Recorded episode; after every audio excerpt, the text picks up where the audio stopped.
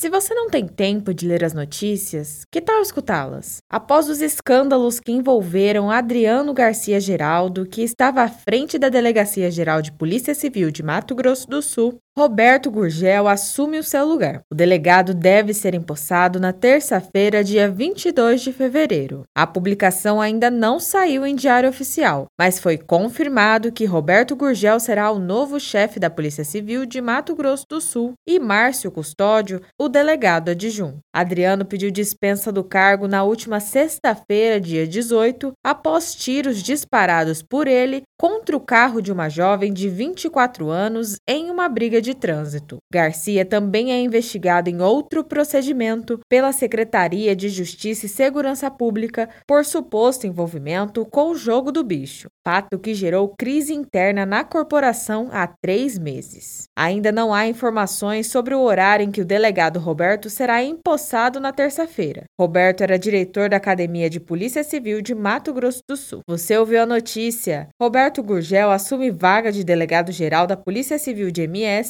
após saída de Adriano. Reportagem de Tatiana Mello, publicada em 21 de fevereiro de 2022 no jornal Mediamax.